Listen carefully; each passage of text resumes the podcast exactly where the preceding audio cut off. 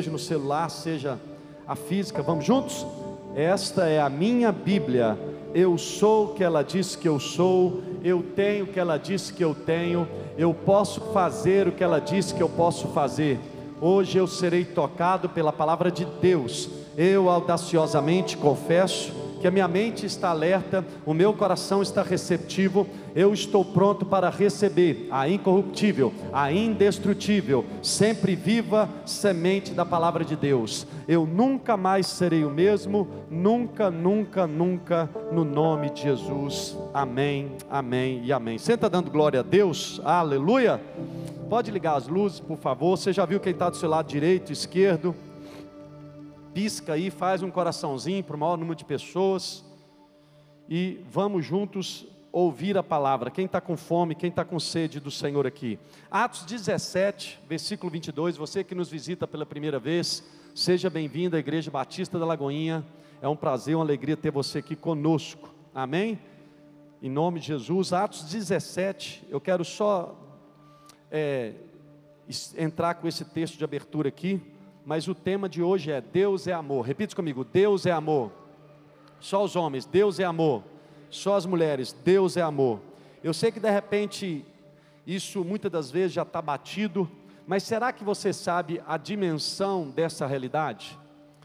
Que o Senhor venha sobre nós com espírito de sabedoria, de revelação na sã doutrina, amém? E nos revele mais da altura, largura, comprimento do amor dele por todos nós. Atos 17, a partir do versículo 22, vai dizer: Então Paulo, levantando-se no meio do aerópago, disse: Senhores atenienses, em tudo, vamos juntos? Em tudo vos vejo acentuadamente religiosos, porque passando e observando os objetos de vosso culto, vamos juntos? Encontrei também um altar no qual está escrito, inscrito o que, irmãos? Ao Deus desconhecido, pois esse que adorais sem conhecer é precisamente aquele que eu vos anuncio. Segura, deixa o texto aí por enquanto. Ei, olhe para cá. É, Paulo estava pregando em Atenas para os atenienses. E ele viu vários altares. Ei, olhe para cá. Ele viu, ele viu vários altares a vários deuses, inclusive um altar ao chamado Deus desconhecido. E é interessante porque o que, que eu aprendo com isso? Que é possível adorar a Deus sem conhecer a Deus. É lógico que é uma adoração não bíblica, mas é possível uma pessoa dizer que adora a Deus, mas não conhecer a Deus. Repite comigo: é possível uma pessoa dizer que adora a Deus, mas sem conhecer a Deus.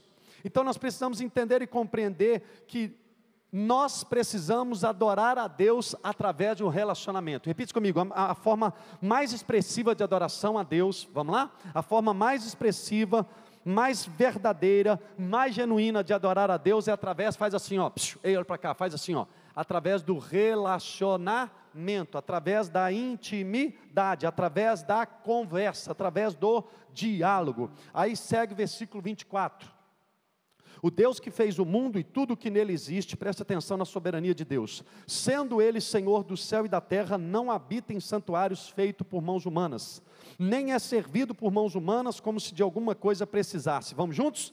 Pois ele mesmo é a quem a todos dá vida, respiração e tudo mais. Versículo 26. De um só referindo-se a Adão, fez toda a raça humana para habitar sobre toda a face da terra, havendo fixado os tempos previamente estabelecidos e os limites da sua habitação. Versículo 27, tem outra chave aqui, vamos juntos? Para buscarem a Deus. Ei, olhe para cá. Querido, nosso Deus é um Deus relacional. Repita comigo, nosso Deus é um Deus relacional. O nosso Deus é um Deus pessoal. O nosso Deus é um Deus que para adorá-lo você primeiro tem que conhecê-lo. Repita comigo. O nosso Deus, Pai de nosso Senhor e Salvador Jesus Cristo, é o único Deus verdadeiro, mas para adorá-lo, primeiro eu preciso me relacionar com ele. E é interessante porque de que forma eu relaciono com Deus? Buscando a Deus. Porque diga-se passagem, Deus criou o ser humano para buscá-lo, como vai dizer muito claro aí em Atos 17, versículo 27, que é o texto em questão. Aí versículo 28 para a gente fechar esse texto, essa introdução. Vamos juntos? Pois nele, nele quem? Em Deus. Vamos juntos? Vivemos e nos movemos e existimos. Querido, olhe para cá. Nós precisamos entender que Deus nos chama para uma intimidade profunda. Nós precisamos entender que Deus não sofre de problema emocional. Nós precisamos entender que Deus não precisa da nossa adoração. Escute isso: Deus não precisa da minha adoração, Deus não precisa da sua adoração, Deus não precisa da nossa adoração. Mas quando Ele nos dá a oportunidade de o adorá-lo, quem está sendo privilegiado não é Ele, somos nós. Porque, diz passagem, Deus já tem uma adoração genuína, Deus já tem uma adoração perfeita através dos anjos, dos 24 anciões, dos serafins, dos querubins. Quem está comigo aqui entendendo? Desde a eternidade, ele sempre ouve a perfeita adoração dos lábios totalmente puros e do caráter irrepreensível dos anjos, dizendo o que? Santo, Santo, Santo é o Senhor dos exércitos. Toda a terra está cheia da sua glória. Mas por que que Deus nos chama para adorá-lo? Porque Ele sabe porque ele tem um espelho em casa, se eu pudesse assim usar essa analogia. Repita assim comigo: o pai tem um espelho em casa. Pergunta idiota: para que serve o espelho? Para falar a verdade. Para que serve o espelho? Para refletir a imagem. Quem está comigo aqui entendendo? Então é como, por que, que eu digo que Deus tem um, um espelho em casa? Porque é como se ele olhasse para um espelho e falasse assim: realmente não tem nada maior, melhor, mais belo, mais puro, mais perfeito do que eu mesmo. E é por isso que eu me dou para a raça humana. Quem está comigo aqui compreendendo? Mas antes de eu falar que Deus é amor e te mostrar na Bíblia, eu quero te afirmar algumas coisas muito fortes. Primeiro, Deus é espírito. Segundo, Deus é luz. Terceiro, Deus é fidelidade. Quarto, Deus é pai. Deus é um pai e é um pai perfeito. E por último, Deus é amor. É claro que tem vários outros significados. Porque, como já vai dizer muito bem uma música, ninguém explica Deus. Mas vamos frisar aqui hoje nessas cinco características. Repita comigo assim, faz assim, ó. Deus é espírito, Deus é luz, Deus é fidelidade, Deus é pai, repita assim comigo, pai perfeito e Deus é amor. João 4:24 vai dizer ou afirmar que Deus é espírito. O que está escrito? Vamos juntos? Deus é espírito, importa que os seus adoradores o adorem em espírito e em verdade. Irmãos, olhe para cá. Deus é espírito. Deus é um ser é, é, é que não dá para segurar na mão. Deus é espírito. Ou, em outras palavras, e ele e importa que os adoradores o adorem em espírito e em verdade. O que, que eu aprendo com isso? Olha, olha para cá. Que a minha adoração ela deve ser espiritual e verdadeira. Repita assim comigo: a minha adoração deve ser espiritual e verdadeira. Pastor, como assim adorar a Deus em espírito e em verdade? O texto está na tela. O adore em espírito e em verdade. Como adorar em espírito? Ei, olha para mim. Você só vai conseguir adorar a Deus através do Espírito Santo. Repita comigo: eu só consigo adorar a Deus Pai, Deus triuno através do Espírito Santo. Então é somente pelo Espírito Santo que fala, que transmite, que se revela, ou que revela o Pai ao meu espírito, que eu vou conseguir de fato ofertar a Deus uma adoração genuína. Em outras palavras, adoração não é carnal, adoração não é emocional. Escute isso, eu repito: adoração não é carnal, ela não é emocional. Em outras palavras, você não tem que sentir para adorar, você não tem que, é, é, é, é que, que entender para adorar, você tem que crer para adorar, você tem que decidir adorar adorar. Quem está comigo entendendo? Com a ajuda e capacitação do Espírito. Mas não é só com o Espírito Santo, é com o Espírito Santo e com a palavra de Deus, ou seja, segundo o querer de Deus. Ei, olhe para mim, existe uma, forta, uma forma correta de adorar a Deus. Existem pessoas que dizem que adoram a Deus, mas não estão adorando Deus Pai de nosso Senhor e Jesus, Salvador Jesus Cristo. Escute isso: tem gente que está na igreja evangélica, diz que adora a Deus em espírito e em verdade, mas não passa de sepulcro caído não passa de fariseu, fariseu não passa de religioso, não passa de, de, de um hipócrita, de um mentiroso. Nós precisamos entender e compreender que o Pai está à procura de adoradores que o adorem em espírito e em verdade. Pergunta ou detalhe: como eu sei que eu adoro a Deus de forma genuína? Através de amar a Ele. Só é possível adorar a Deus em espírito e em verdade quem o ama. Como eu sei se eu amo a Deus ou não? Ei, olhe para mim, é muito simples. Eu vou vou, eu vou, como que eu vou saber se eu amo a Deus ou não? Através da minha obediência. Repita comigo assim: amar a Deus é obedecer a Deus. Só os homens, vamos juntos comigo. Amar a Deus é obedecer a Deus.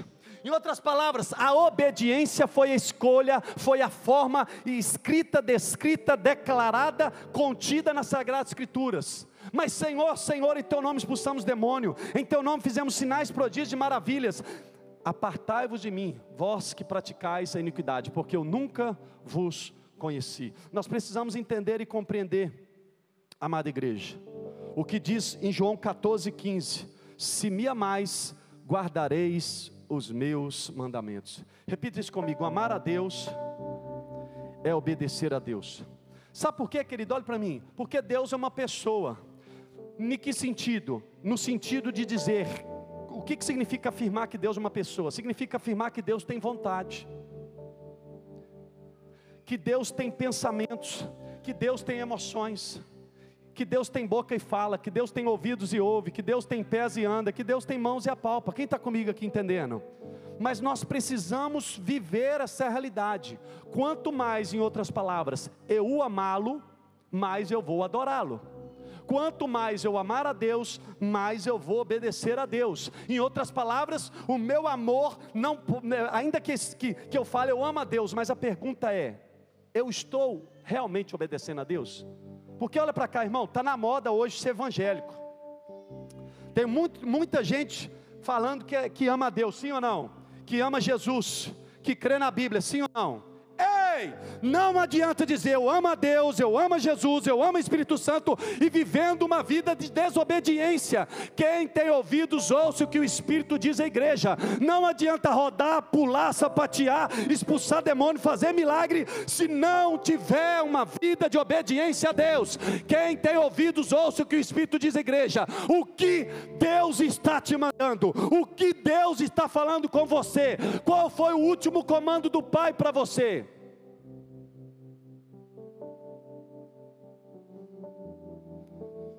Ok. Vai doer, mas é para a gente crescer. Olha para mim, olha para mim. O que, que eu estou tentando fazer aqui? Estou tentando, teoricamente, o que? Limpar o meu ouvido. O, qual, o, qual que é o nome do objeto que limpa o ouvido? Hã? Então isso aqui não serve para limpar o ouvido, não? Ok. Qual que é o nome disso aqui? Microfone, agora olha para mim. Eu estou agindo como se fosse um pirulito ou um picolé. O propósito disso, a função disso é um picolé ou um pirulito? Não. Qual que é a função disso? O propósito? Ampliar a voz, o microfone, microfone, tá? Pastor, por que, que você está dizendo isso? Porque Jesus, quando estava na terra, ele chamou a igreja de casa de oração.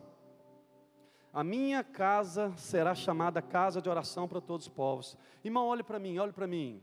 Ei, olha para mim. Deus não está atrás do seu serviço. Deus está atrás do seu coração. Deus não quer suas mãos, Deus quer o seu coração.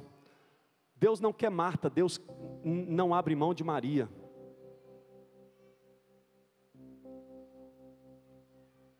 Então Deus é espírito, mas Deus também é luz. 1 João 1,5. Vamos lá, 1 João 1,5. Para que serve a luz, irmãos? Vamos lá, para que, que serve a luz? Para que, que serve a luz, igreja? Um, dois e? Para iluminar, ou seja, para destruir as trevas, sim ou não? Para dissipar as trevas. O que está escrito em 1 João 1,5? Ora, a mensagem que da parte dele temos ouvido e vos anunciamos é esta: vamos juntos? Que Deus é luz e não há nele treva nenhuma. Irmão, olhe para mim. Deus manda te lembrar, Ele é o único que pode dissipar as tuas trevas. Ele é o único que pode iluminar o teu caminho.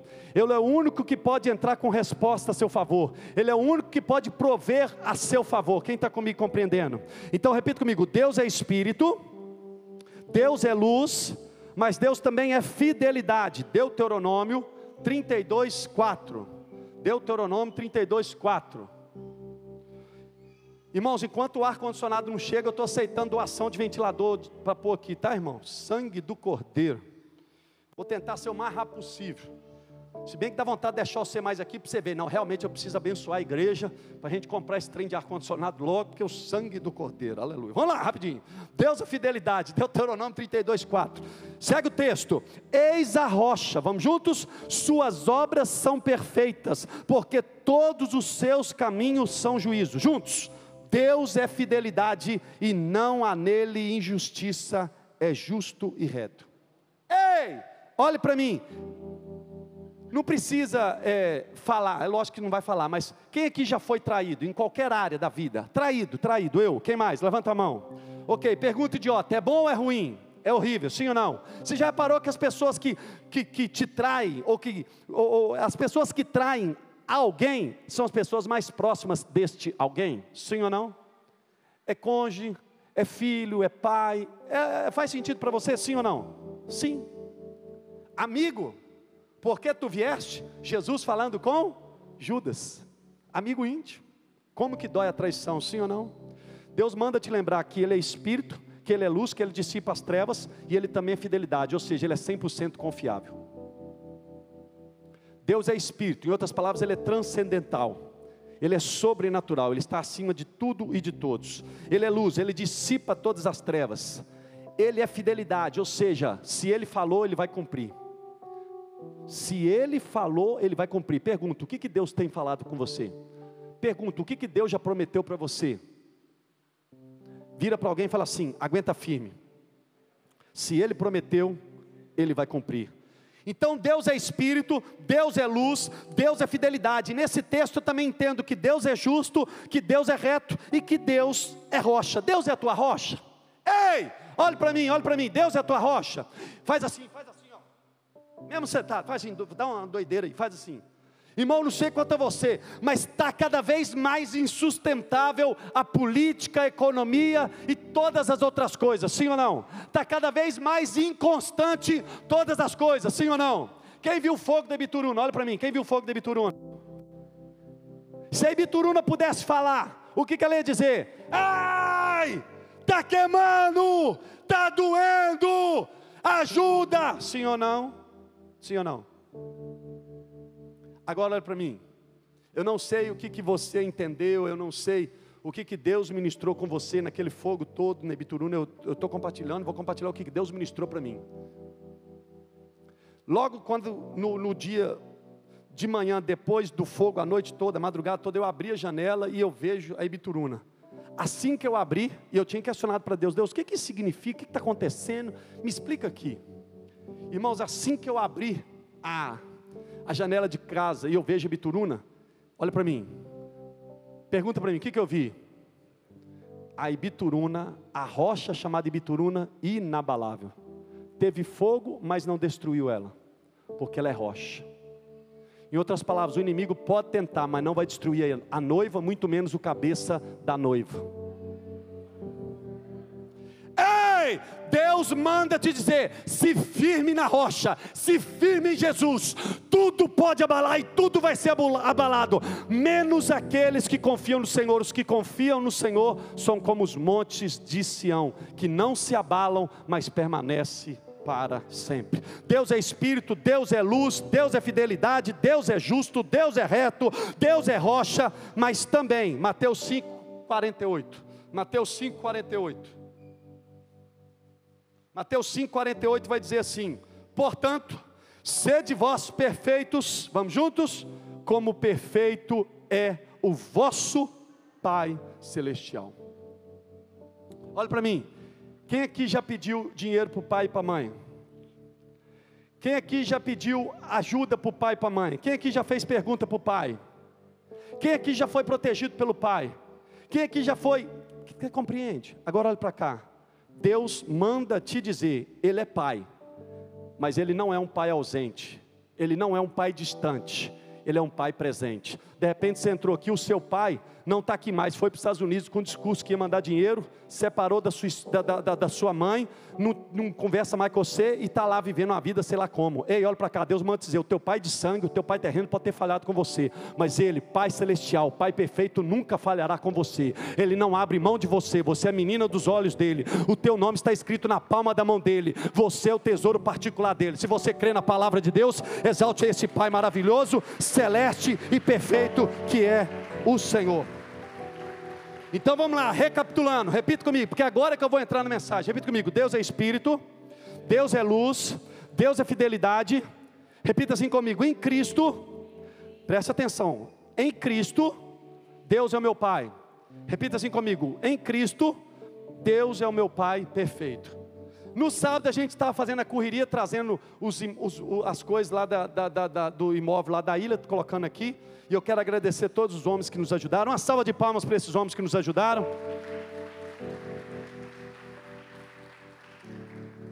Aí eu estava lá guardando algumas coisas no meu carro, junto com os demais irmãos.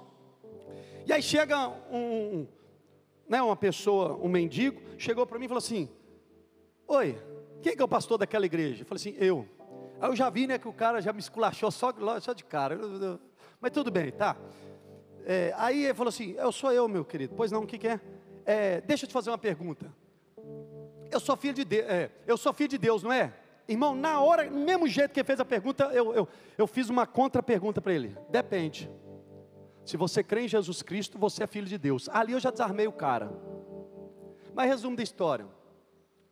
Nós precisamos entender e compreender que o filho, os filhos de Deus, como diz a Bíblia, são guiados pelo Espírito de Deus. E é impossível ser filho de Deus se não crer no filho primogênito ou no filho mais velho por nome Jesus Cristo de Nazaré. Tem gente que está se enganando, de repente você entrou aqui, você está se enganando. De repente você acha, ah, mas é porque eu dizimo, eu oferto, eu pulo, eu rodo, sapateio, isso, aquilo. Querido, nós precisamos entender e compreender que o que define o nosso amor a Deus é a nossa obediência a Deus. E Deus manda eu fazer a pergunta de novo: o que Ele tem te mandado fazer ou deixar de fazer? A palavra de Deus vai dizer: não resistais ao Espírito de Deus. A palavra de Deus vai dizer: não apagueis o Espírito de Deus. É por isso que Gálatas, vai, o Paulo vai falar assim: andai no Espírito, vivei no Espírito. Gálatas 5,16: andai no Espírito e jamais satisfareis as concupiscências da carne. Agora olhe para mim: como é que eu ando com alguém? Ei, olhe para mim: como é que eu ando com alguém? Como é que eu ando com alguém? Vem cá rapidinho, Osmar. Como é que eu ando com alguém? Como é que eu ando com alguém? Como é que eu ando com alguém? Então tá, eu vou, eu vou, eu vou andar com Osmar. Eu vou andar com Osmar. Vamos, Osmar. Eu vou andar com Osmar. Ok. Agora, agora fica, fica aqui, vira aqui. Isso. O que, que aconteceu? Que eu estou andando com Osmar? Não. Vem cá de novo, Osmar. A palavra de Deus vai dizer assim, ó. Vira aqui para o povo ver. A palavra de Deus vai dizer assim, ó. Como, como andarão dois juntos se não houver entre eles comum acordo? Enoque andou na presença de Deus. Noé andou na presença de Deus. Pergunta para mim, pastor, como é que eu faço para andar na presença de Deus? Vamos, vamos, gente, como é que eu faço? Faz. Como é que você faz para andar na presença de Deus? Através da obediência. Obrigado, Osmar. Deus é Espírito, Deus é luz, Deus é fidelidade, Deus é Pai, Deus é Pai perfeito, Deus é amor. 1 João 4,8 vai dizer, 1 João 4,8. O que, que a Bíblia vai dizer? 1 João 4,8. Vamos juntos? Aquele que não ama não conhece a Deus, pois Deus é amor. Querido, olhe para mim. Deus, ele não tem, Deus é amor. E a primeira característica do amor de Deus, escute isso. A primeira característica, mas antes repita comigo: Deus é amor. Só as mulheres, Deus é amor. Todos juntos, Deus é amor. Quase que eu ia falar a experiência que eu tive na primeira vez que eu entrei na igreja, Deus é amor, mas não vou dizer não. Porque eu entrei na igreja, eu era, recém-convertido, eu entrei na igreja, se tiver alguém aqui da Deus é amor, seja bem-vindo, Deus te abençoe, mas você vai entender. Eu entrei na Deus é amor, Cleito. Aí era, era, era recém-convertido, do jeito que eu entrei, eu caí, eu caí para uma banda assim do, da, das fileiras e sentei. Na hora que eu sentei, eu estou vendo que vai passando o culto, todo mundo olhando para mim, todo mundo olhando para mim. Eu, gente, o que está acontecendo? Eu estou fedendo, eu estou sujo. E todo mundo olhando para mim, todo mundo olhando para mim. Aí até que eu tive uma, uma, um revelamento, uma revelação.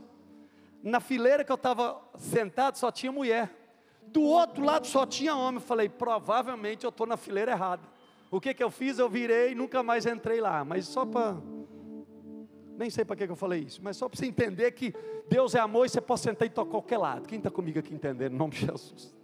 Vamos lá, então, Deus é amor. Primeira característica do amor de Deus, tem várias, mas primeira, o amor de Deus, escute isso, não depende dos outros. Repita comigo: o amor de Deus não depende dos outros.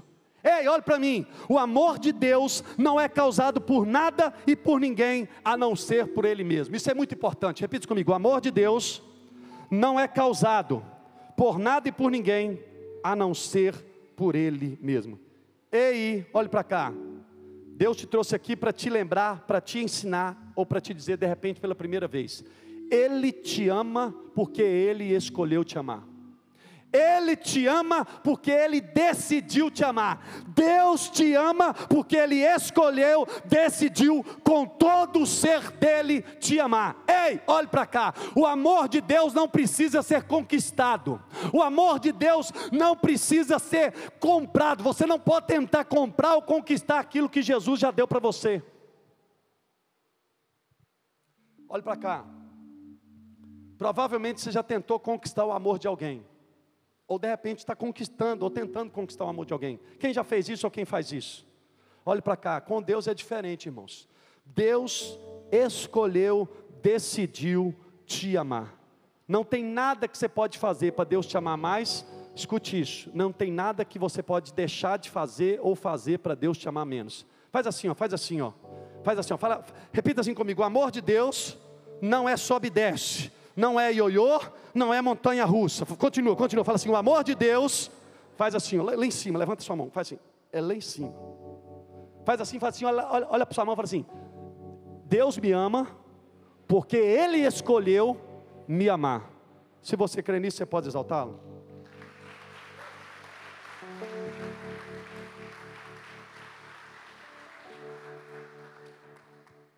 Em outras palavras, querido, escute não é responsabilidade sua Deus amar você, é responsabilidade dele amar você.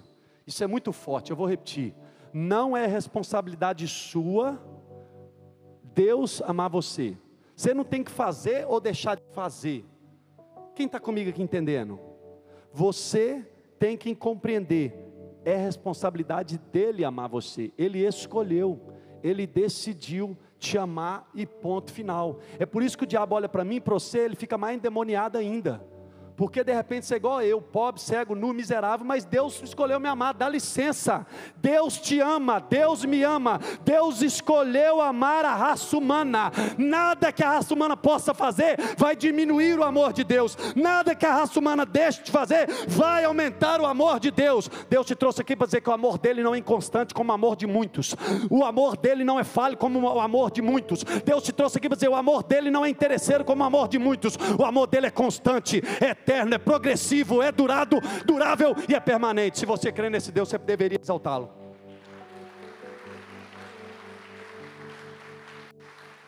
E é por isso que 1 João 4,19 vai dizer: olha, 1 João 4,19, vamos juntos? Nós amamos porque Ele nos amou primeiro. Nós o amamos porque Ele nos amou primeiro. Psiu. O amor de Deus, escute isso, não é para ser, perdão, repita isso comigo: o amor de Deus é para ser desfrutado e compartilhado, jamais comprado ou conquistado. Alguém anota isso? O amor de Deus é para ser desfrutado e compartilhado. Picanha, oh Jesus. A picanha não é para ser vista, a picanha é para ser assada, aleluia, aleluia, fatiada, aleluia, e degustada, desfrutada, terra de Miqueias. Mas quanto mais, mas não é só para a picanha, não é só para você, é para o seu abençoado, do seu ungido, do seu pastor também. Então faz a picanha depois desse jejum e me convida, em nome de Jesus. Mas a picanha, assim, ou muito mais do que uma saborosa, deliciosa picanha, é o amor de Deus. O amor de Deus é para você desfrutar. Faz assim, hum, faz assim, ó. Hum, ah, o amor de Deus é para ser desfrutado. Agora faz assim, ó. Faz assim, é para ser desfrutado.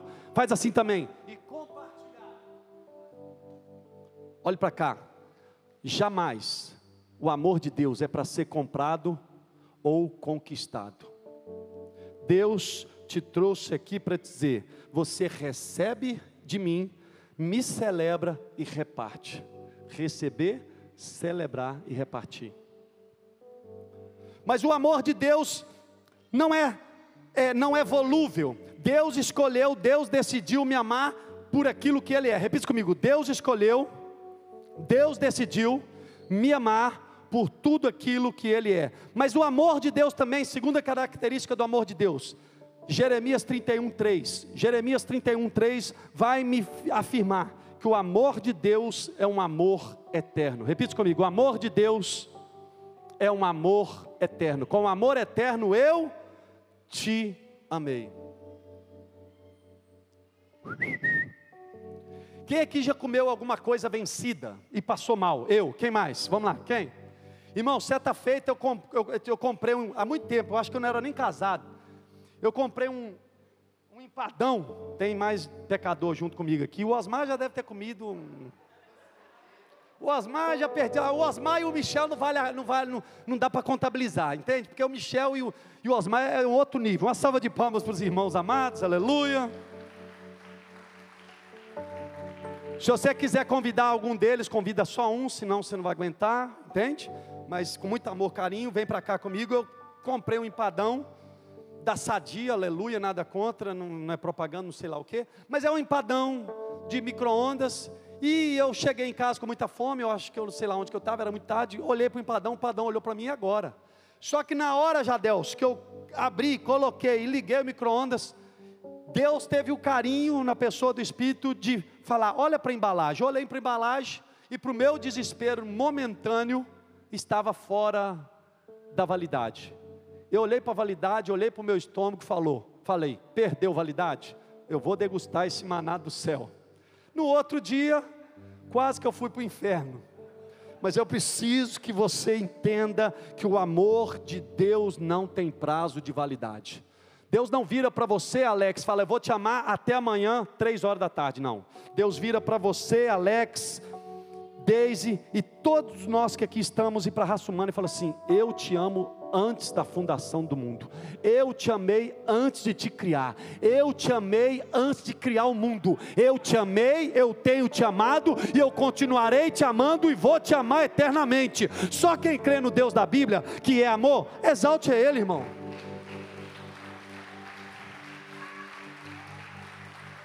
Efésios 1. Eu vou te mostrar na Bíblia, Efésios 1, do 4 ao 5. Quem crê na Bíblia? Efésios 1, do 4 ao 5. Olha o que, que vai dizer. Uma salva de palmas para o Marco que está ligado aí, que é rápido no gatilho. Uma salva de palmas para o João. Solteiro, viu, irmão? Solteiro, viu, irmãs? Tem quantos anos, filho? Ah, não, eu tô, estou tô, tô pregando. Efésios 1, do 4 ao 5, vai dizer assim: ó assim como nos escolheu nele, é Deus Pai falando, assim como nos escolheu nele, repita assim comigo: Deus Pai me escolheu nele, antes da fundação do mundo, para sermos santos e irrepreensíveis perante Ele. E aí segue o texto: e em amor nos predestinou para Ele, para a adoção de filhos por meio de Jesus Cristo, segundo o beneplácito ou seja, segundo o propósito de Sua vontade. Irmão, com muito amor, carinho e respeito, entenda isso aqui. Se você pudesse escolher, antes de nascer, quem seria o seu pai e sua mãe, quem você escolheria? Provavelmente a tendência é de você ser muito interesseiro financeiramente, materialmente, assim como eu. Sim ou não? Ok. Mas olhe para cá. Deus manda dizer que você já nasceu com o cheque premiado da loteria. O teu pai é dono do ouro e da prata, a terra e tudo que nela há é do seu pai, e se é do pai, é do filho, por direito legal, por herança adquirida. A pergunta é: você está tomando posse? Nós estamos fazendo no domingo, você é o nosso convidado, domingo 9 horas, um, chamado, um curso bíblico chamado Casa de Oração aqui. E no estudo, um, o, o, o, pastor fez uma menção aqui, dessa apostila que nós estamos seguindo, que eu quero fazer a menção aqui agora. Sabe o que é oração? E ou intercessão? É você ter um cheque assinado por ele, que só precisa de uma outra assinatura para você usufruir o que está contido no cheque. Imagine você, um cheque que precisa de duas assinaturas para poder sacar primeira assinatura é do Pai Todo-Poderoso. me pergunta qual é a segunda assinatura. Me pergunta, faz assim, faz assim. O problema é que a gente não acredita na oração.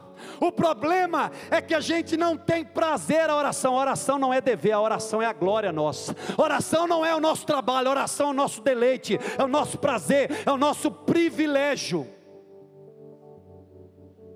Pastor, respaldo bíblico nessa ilustração. Marcos 11, 24. Tudo quanto em oração pedides, crendo que recebereis, e assim tereis. Mas segue o texto, segue a ideia.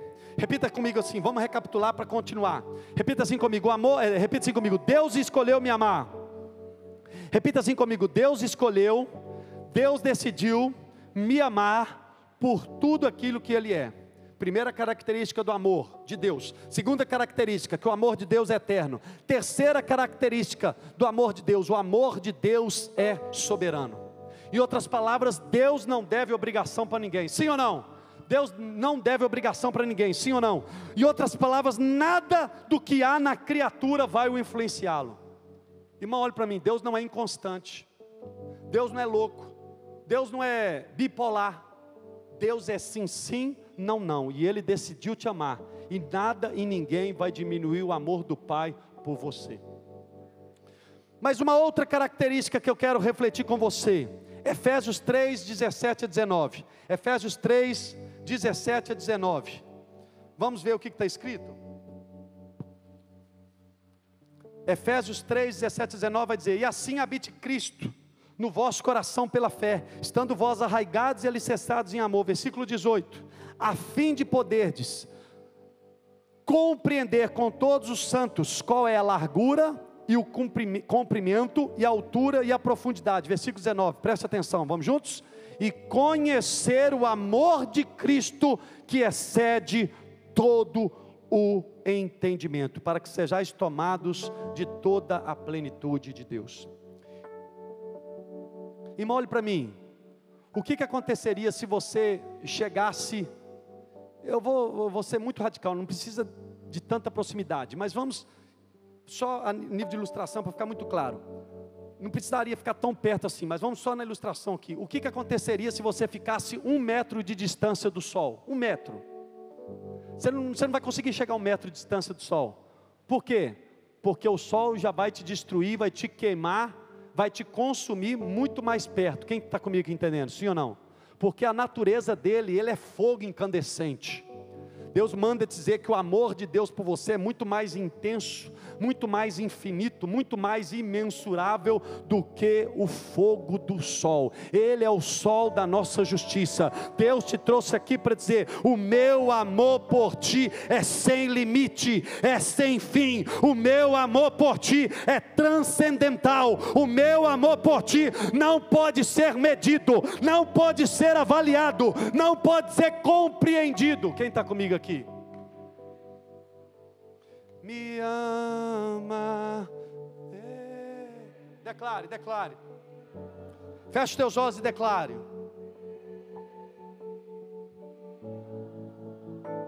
Deixa fluir. Libera sua voz, por favor.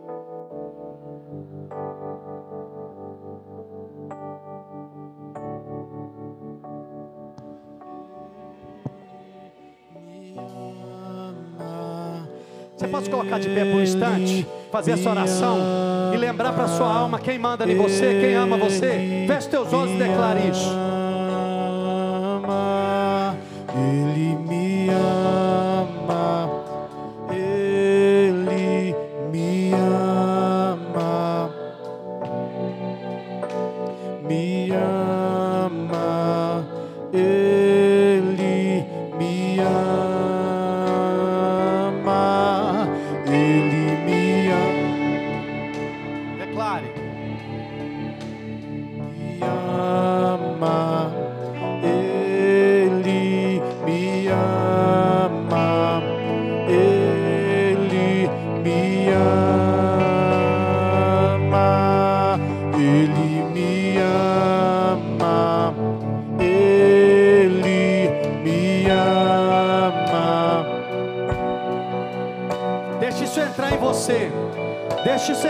Você, deixa isso te preencher, deixa isso te constranger.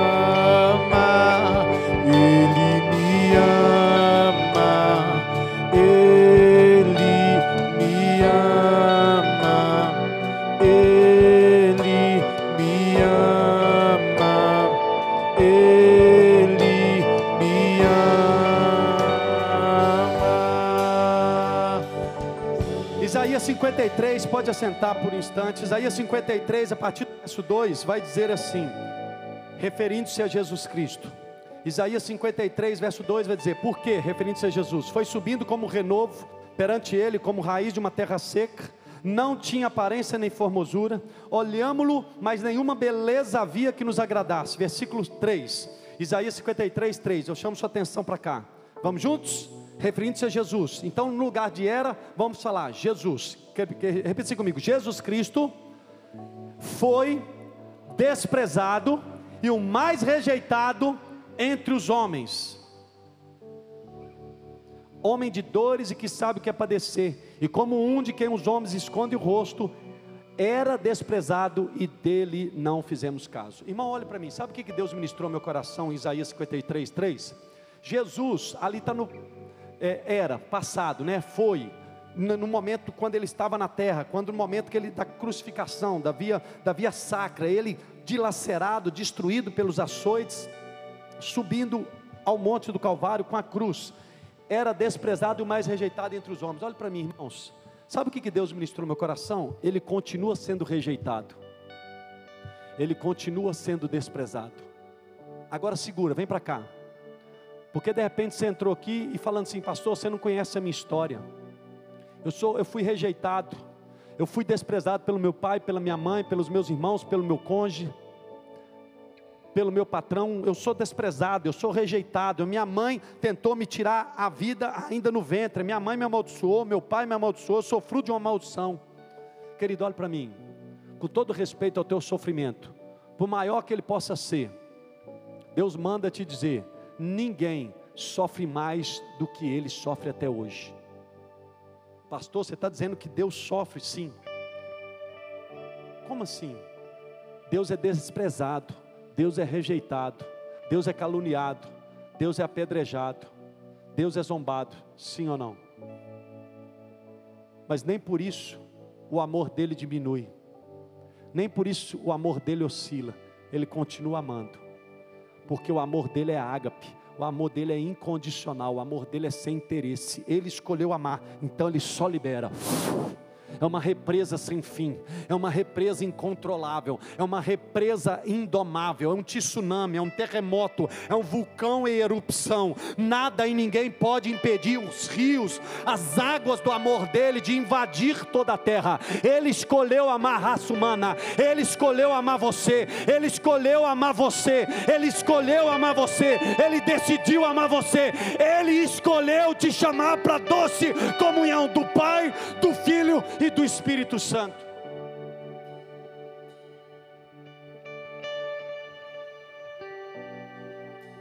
O amor dele é tão grande que em Efésios 2:4 vai dizer, Efésios 2:4, mas Deus, Efésios 2:4, vamos juntos? Mas Deus, sendo rico em misericórdia, por causa do grande amor com que nos amou. Essa palavra grande também traz a ideia do, de muito amor, então pode ser assim também, por causa do muito amor com que nos amou.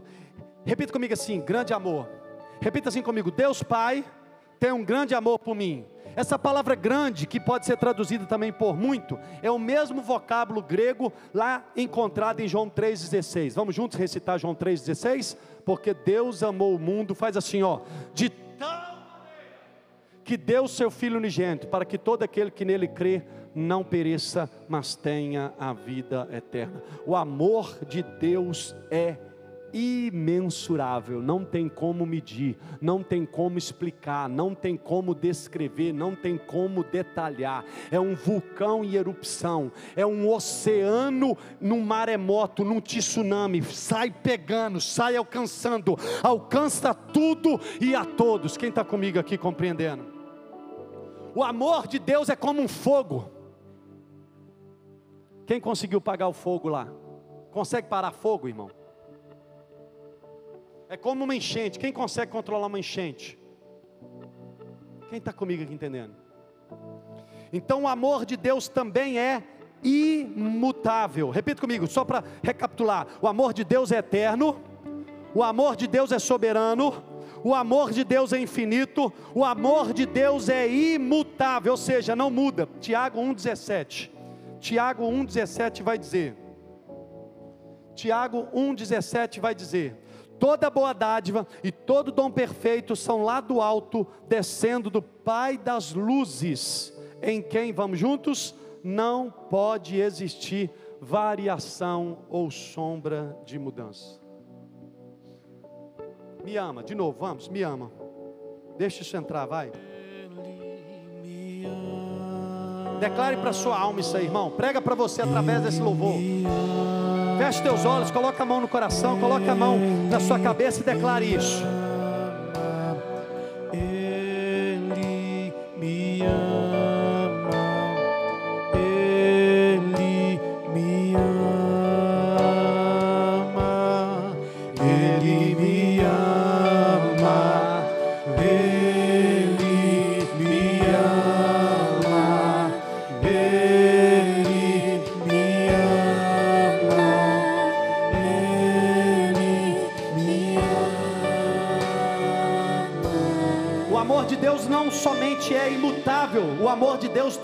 Separado, é santo. O amor de Deus ele é perfeito, o amor de Deus é sem mácula, o amor de Deus é sem ruga, o amor de Deus é sem falha moral. O amor de Deus é santo. Como assim? O amor de Deus ele não é regulado por capricho. O amor de Deus não é, não é, não é regulado por paixão. O amor de Deus não é regulado por sentimento. O amor de Deus é regido, é governado por princípio.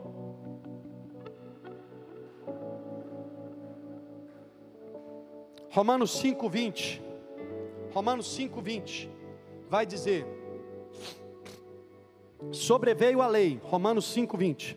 Sobreveio a lei para que avultasse a ofensa. Vamos juntos? Mas onde abundou o pecado, superabundou a graça. Versículo 21. A fim de que, como o pecado reinou pela morte, vamos juntos? Assim também reinasse a graça pela justiça para a vida eterna mediante Jesus Cristo, nosso Senhor.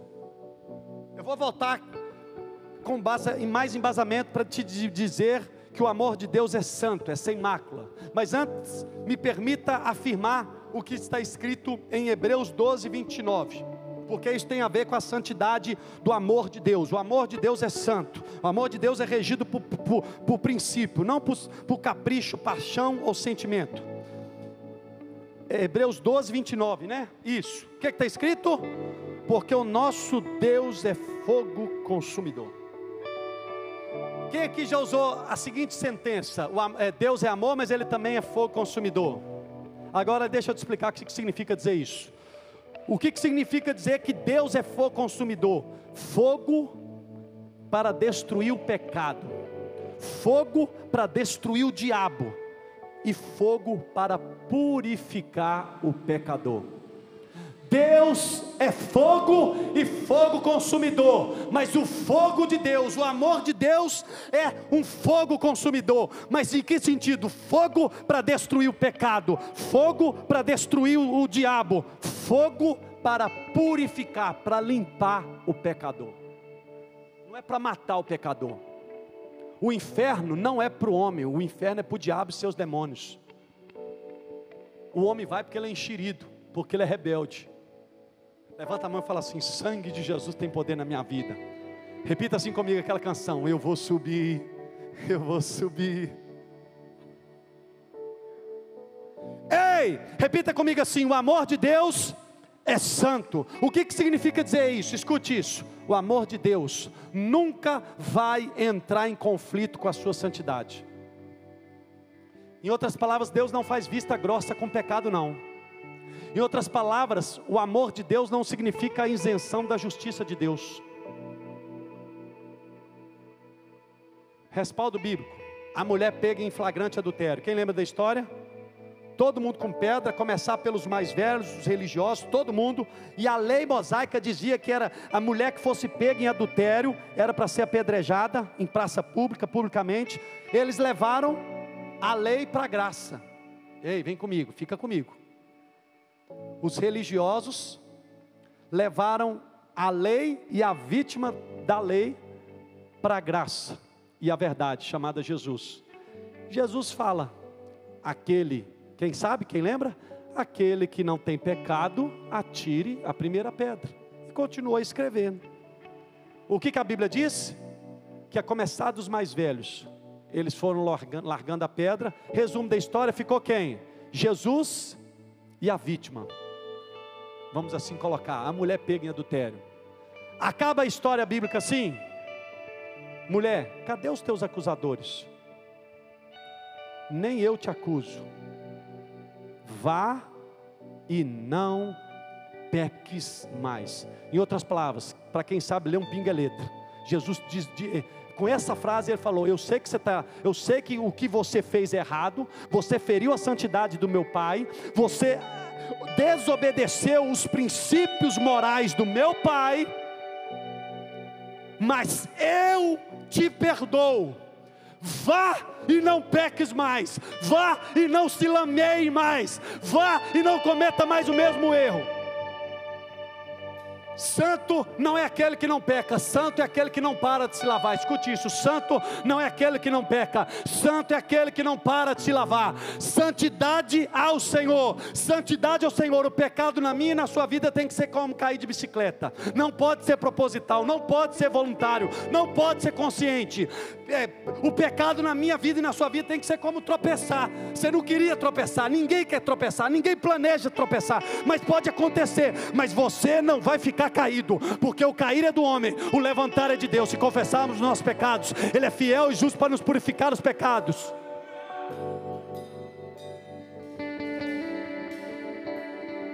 O amor de Deus nunca entra em conflito com a sua santidade. Respaldo bíblico, ou outro detalhe bíblico: a cruz de Cristo. A cruz de Cristo é justiça e amor ao mesmo tempo. A cruz de Cristo é Deus dizendo: Eu faço justiça contra o pecado. Eu tenho ódio para com o pecado, mas eu tenho amor para com o pecador. A cruz de Cristo, Cristo na cruz é: eu abomino o pecado, mas eu não abro mão do pecador. Eu odeio, eu fico irado com o pecado, mas eu amo o pecador. E eu me recuso a deixar qualquer pecador que venha a mim do mesmo jeito, sujo, imundo. Eu limpo, eu purifico, eu transformo, eu levanto e eu uso para a glória do meu nome. Se você crê nesse Jesus maravilhoso, exalte a Ele.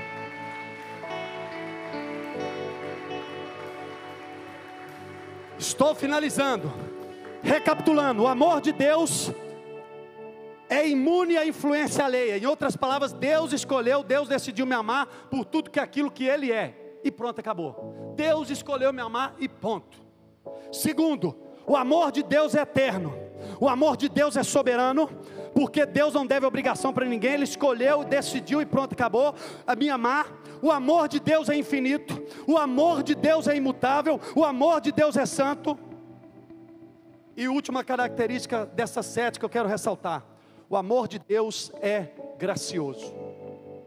Graça é tudo aquilo que eu preciso, mas eu não mereço.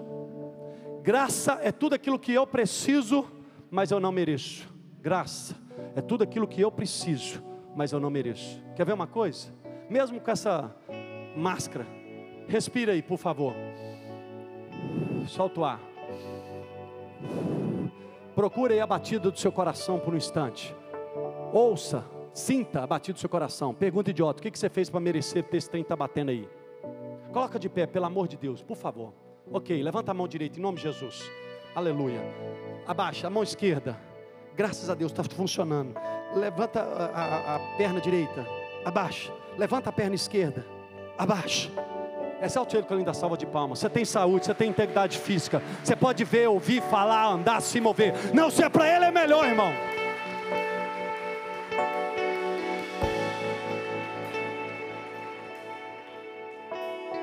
A Bíblia vai dizer, pode sentar por um instante. Daqui a pouco a gente levanta e a gente continua e a gente adora para finalizar. O homem nada tem se do alto não lhe for dado. Romanos 8,32 vai dizer, Romanos 8,32, o que, que vai dizer, igreja? Romanos 8,32 vai dizer, vamos juntos? Aquele que não poupou o seu próprio filho, antes por todos nós o entregou, ou seja, o deu. Repita assim comigo: o pai, ei, olhe para cá, repita comigo: o pai não poupou. Faz assim, faz assim, faz assim, ó, faz assim. Fala, fala, fala, faz assim comigo: o pai não poupou o Pai me entregou. Ei, o Pai faz assim: o Pai não reteve o filho para si mesmo, o Pai deu o filho por amor a mim. Porque, ou melhor, Romanos 8,32: aquele que não poupou o seu próprio filho, vamos juntos? Antes por todos nós o entregou, ou seja, por todos nós o deu. Vamos juntos? Porventura não nos dará graciosamente com ele. Com ele quem? Jesus todas as coisas. O amor de Deus é gracioso. Segundo Coríntios 8, 9. Segundo Coríntios 8, 9. Segundo Coríntios 8, 9 vai dizer: Pois conheceis a graça de nosso Senhor Jesus Cristo. Vamos juntos? Que sendo rico, se fez pobre por amor de vós, para que pela sua pobreza vos tornasseis ricos.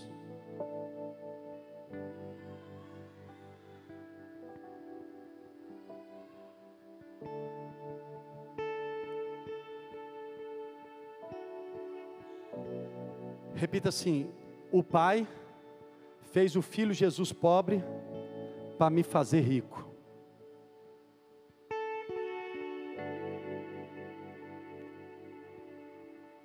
Volta em Romanos 8, 32.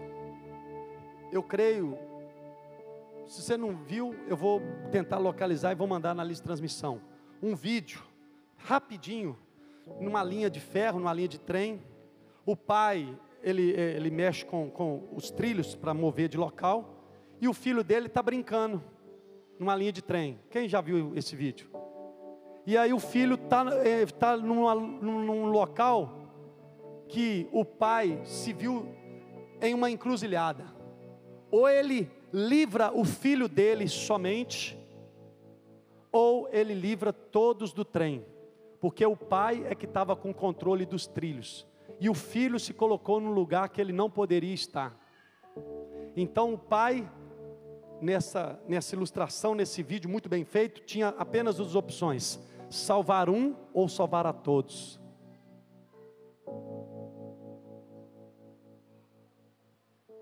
E eu creio que você conhece a história. O pai sacrifica o próprio filho para salvar todos do trem.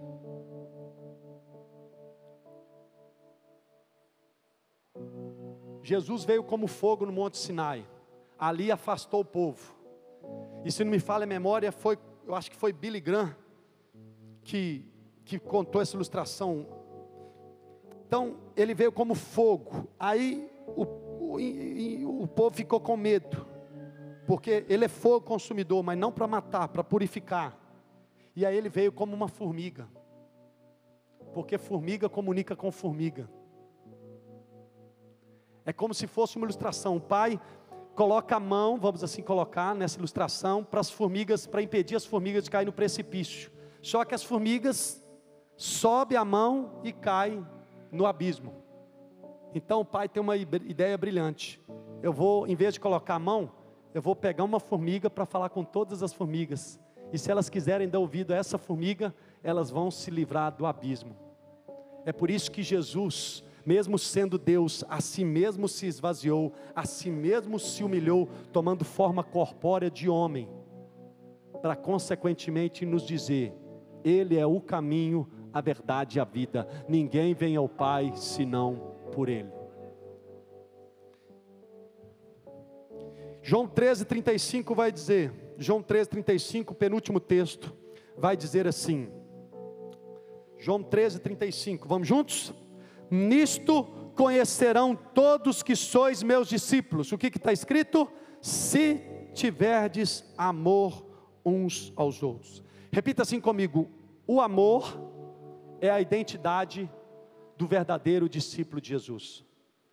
É por isso que a nossa, a, a nossa missão como igreja é uma comunidade de discípulos cheios do Espírito Santo, amando de fato e de verdade.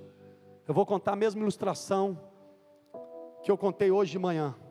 Eu, eu fui numa igreja pregar em Baguaria, logo no começo. Eu cheguei junto com a minha esposa, com a minha sogra, logo no começo, uma igreja bem humilde, como se fosse um casarão. E aí, aí a gente chegou antes da igreja abrir, aí chegou o zelador, abriu a igreja, nos colocou para dentro da igreja. À medida, escute isso, à medida que as pessoas foram chegando, Lucas, eu fui sentindo a presença de Deus, Ramon. As pessoas iam chegando, Mirelle, eu ia sentindo a presença de Deus, Paulo. As pessoas iam chegando, Deise, eu ia sentindo a presença de Deus. E a presença de Deus começou a me constranger. Ele só olhava, opa, ninguém me conhecia a primeira vez, opa. Só falava assim, Fernando, opa só me cumprimentar de longe, mas eu ia sentindo a presença de Deus. Ninguém chegou para me abraçar, ninguém chegou para impor a mão na minha cabeça, ninguém pulou, ninguém rodou, ninguém sapateou. Os irmãos chegavam, se cumprimentavam, abraçando, olhando, beijando um ao outro e sentava esperando o pastor chegar para o culto começar. Mas eu fui sentindo a presença de Deus, Laricinha, Rebeca. Eu fui sentindo a presença de Deus, eu fui sentindo a presença de Deus. E eu falei: que raio é esse desse trem? Por que, Adriana? Eu perguntei para Deus. Eu estou sentindo a presença de Deus. Sabe o que, que Deus falou comigo, Bela? Porque eles me, eles se amam de verdade. Eu oro para que isso venha se tornar uma realidade nessa casa. Eu oro para que isso venha se tornar uma realidade nessa casa. Eu oro para que isso seja liberado genuinamente nessa casa. Eu declaro que o Espírito ágape que mora em ti, como diz Romanos 5,5, seja ativado. O amor ágape já foi derramado em nosso coração pelo Espírito de Deus. E tudo aquilo que está obstruindo, tudo aquilo que está impedindo, seja desobstruído, seja desfeito. Eu declaro que você vai jorrar amor ágape. Eu declaro que você vai ser o amor ágape em ação. E aí, para finalizar, eu cito 1 João 3,16. 1 João 3,16, olha o que, que vai estar escrito, irmãos. 1 João 3,16. O que está escrito, igreja? Vamos juntos? Nisto conhecemos o amor. Vamos juntos? Que Cristo deu a sua vida por nós. E devemos dar nossas vidas pelos irmãos. Segura. Ok, segura, olha para mim eu quero fazer menção de Cristo deu e devemos dar. Você pode repetir comigo? Cristo deu, por isso eu devo dar. Só os homens, Cristo deu, por isso eu devo dar. Todos juntos, Cristo deu, por isso nós devemos dar. Agora olha para mim, pergunta idiota: o que, que Cristo deu? Pergunta idiota: o que, que Cristo deu? Ei, olha para cá, o que, que Cristo deu? A vida. E é uma ordem. Assim como Cristo deu a vida para nós, nós devemos dar a vida pelo nosso próximo, pelos nossos irmãos, melhor dizendo, pelos nossos irmãos. Sim ou não? É eu que digo a Bíblia que afirma. Agora segura. Qual que é a referência daquele texto bíblico lá? Me ajuda aqui. Qual que é a referência desse texto bíblico que está na tela? Repita comigo. 1 João 3,16. O que está escrito em 1 João 3,16? Juntos. Um, dois e. Nisto conhecemos o amor que Cristo deu a sua vida por nós e devemos dar nossa vida pelos irmãos. Ok. 1 João 3,16. Agora vem comigo. E se eu tirar o primeiro e deixar somente João 3,16? O que é está escrito em João 3,16? Joga na tela. Se porventura não tiver alguém que não sabe. João 3,16 vai dizer o que? Porque Deus, João 3,16 Vamos juntos? Porque Deus amou o mundo de tal maneira que deu o seu Filho unigênito para que todo aquele que nele crê não pereça, mas tenha vida eterna. Vou acabar agora. Amar a Deus é muito mais do que obedecer a Deus. Amar a Deus é dar-se para Deus.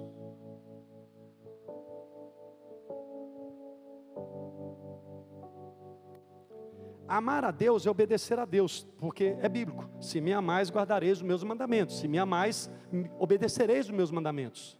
Mas eu estou te mostrando, porque isso não está. Isso está claro também em João, 1 João 3,16, em João 3,16. Amar é dar. Agora olha para mim. Quanto é que você ama a Deus?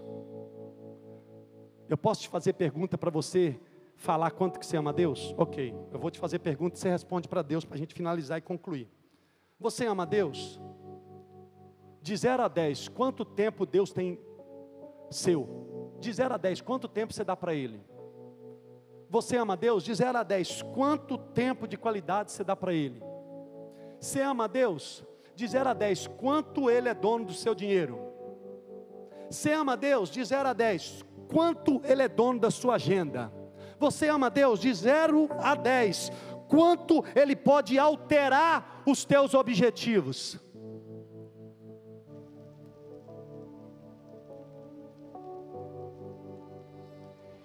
Irmão, eu pensei que eu não ia conseguir pregar. Sabe por quê? O, o Tiago está aí, o Bianin está lá, eles estão lá na mesa. Eu sentei lá na mesa, pergunta para eles. E eu fiquei cabisbaixo. Foi ou não foi? Porque Paulo estava vindo um aperto. Isso não pode ser de mim, irmão. Não pode, não pode. Eu tenho certeza que não é. O que é que estava vindo? Uma indignação, uma tristeza, um desespero, um grito, um sufoco, um aperto na alma. Em que sentido? Eu estou chamando a minha igreja para comunhão comigo, mas ela não quer comungar de mim. Eu tenho, uma, eu tenho um espaço na mesa para os meus filhos, mas eles não estão dando a devida honra, o devido privilégio. Eu chamei a igreja para ser casa de oração. Ela faz tudo, mas não é casa de oração.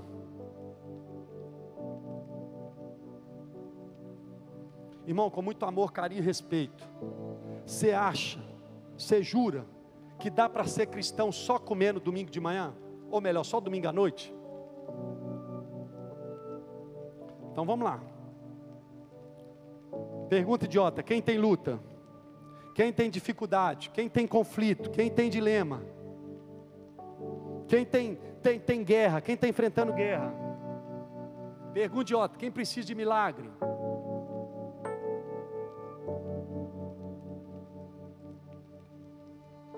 Com muito amor, carinho e respeito. Deus manda dizer: para de ser interesseiro, para de ser egocêntrico, para de agir com motivação errada.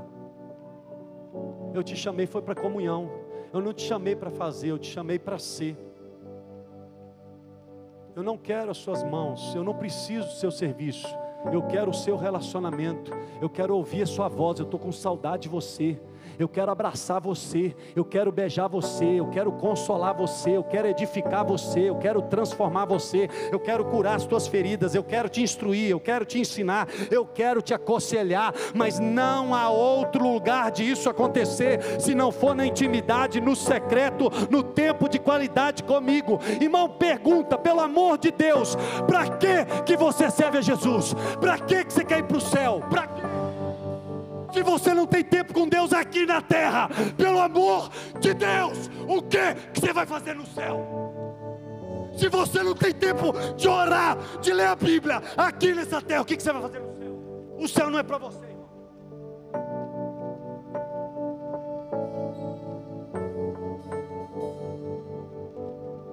Para de culpar Deus. Pare de culpar Deus. Pare de culpar a Deus. Pare de culpar Deus. Pare de transferir a responsabilidade. Todo mundo quer bênção. Todo mundo, todos nós queremos vitória. Eu sou o primeiro na fila. Mas a pergunta é: cadê o cheiro do incenso subindo? Cadê o calor do holocausto? Cadê o sacrifício no altar? Cadê as vestes sacerdotais? Cadê o choro pela comunhão? Cadê o choro para o arrependimento? Cadê o choro para o quebrantamento? Irmão, toma cuidado. Você pode estar na igreja e ir para o inferno. Toma cuidado, toma cuidado. Você pode rodar, pular, sapatear, expulsar demônio, fazer muitos milagres e mesmo assim ir para o inferno. Quem tem ouvidos, ouça o que o Espírito diz à igreja. E que venha sobre nós a começar de mim arrependimento genuíno. Que venha sobre nós a começar de mim um quebrantamento verdadeiro. Que venha sobre nós um verdadeiro quebrantamento. Dai-me filhos, senão eu morro. Faz-me filho, senão eu morro.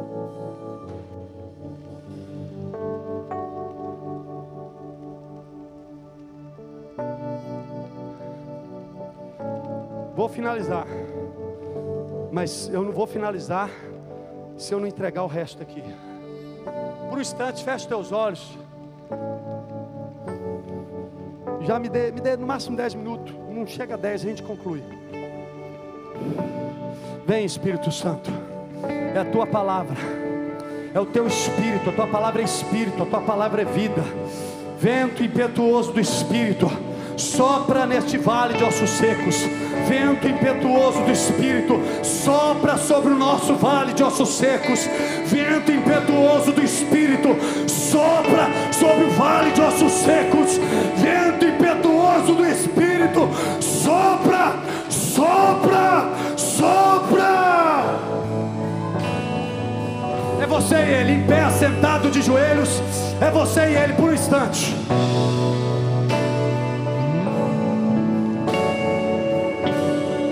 Ele manda te perguntar aonde você está. Deus manda te perguntar onde você está, filho. Deus manda te perguntar, filha, aonde você está. Deus manda perguntar para essa casa, aonde você está. Yeah.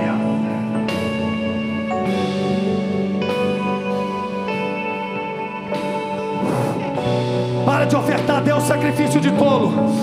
Para de ofertar a Deus sacrifício de tolo. Eles me honram com os lábios, mas o seu coração não está comigo. Pare de honrar de lábios, pare de amar de boca para fora e seja cheio do amor ágape. Receba o amor ágape, amor ágape, amor, amor, amor, cheio, cheio, cheio, cheio, cheio.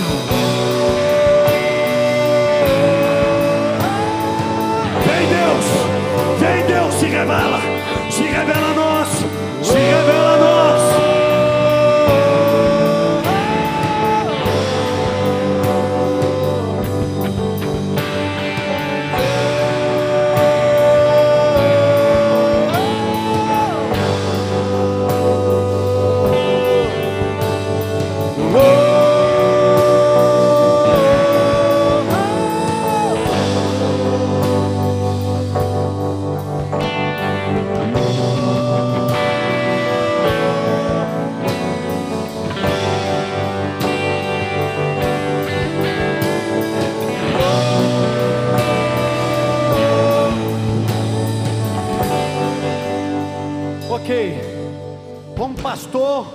devo ser exemplo para vós. Como pastor, eu tenho que dar o exemplo. Eu vou dar o exemplo, mas antes de eu dar o exemplo em atitude, eu quero ler esse respaldo aqui bíblico, esse ensinamento, esse princípio bíblico de Hebreus 12, 14. Hebreus 12, 4 a 6. Hebreus 12, a partir do verso 4. Hebreus 12, verso 4 vai dizer: Ora, na vossa luta contra o pecado, ainda não tendes resistido até o sangue, e estáis esquecidos da exortação que, como a filhos, discorre convosco. Vamos juntos? Filho meu, vamos juntos? Filho meu, não menospreze a correção que vem do Senhor, nem desmais quanto por ele és reprovado. Versículo 6, todos juntos, um, dois e. Porque o Senhor corrige a quem ama, e açoita a todo filho a quem recebe. Pergunta idiota: quem aqui já apanhou de pai? Quem aqui já apanhou do pai? Pergunta idiota: quem aqui já apanhou da mãe? Ok, vem comigo.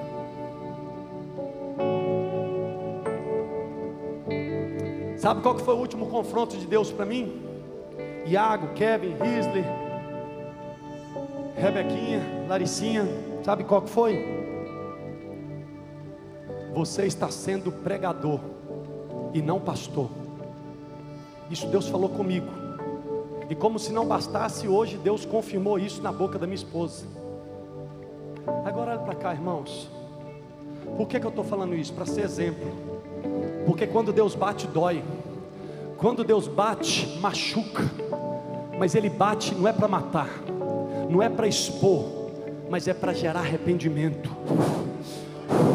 é para gerar mudança, é para gerar conserto é para gerar conserto na rota. Você está fora da rota, vem para a rota. Você saiu do centro, vem para o centro. Eu te amo e eu não abro mão de você. Eu te amo e eu investi o meu melhor por você. Volta para a rota. Você te desvia, eu não me desvio. Você falha, eu não falho. Você erra, eu não erro. O meu amor é santo, o meu amor é eterno, o meu amor é soberano, o meu amor é incondicional, o meu amor é verdadeiro. Lagoinha. Vamos, Lagoinha. Vamos, vamos, vamos, vamos.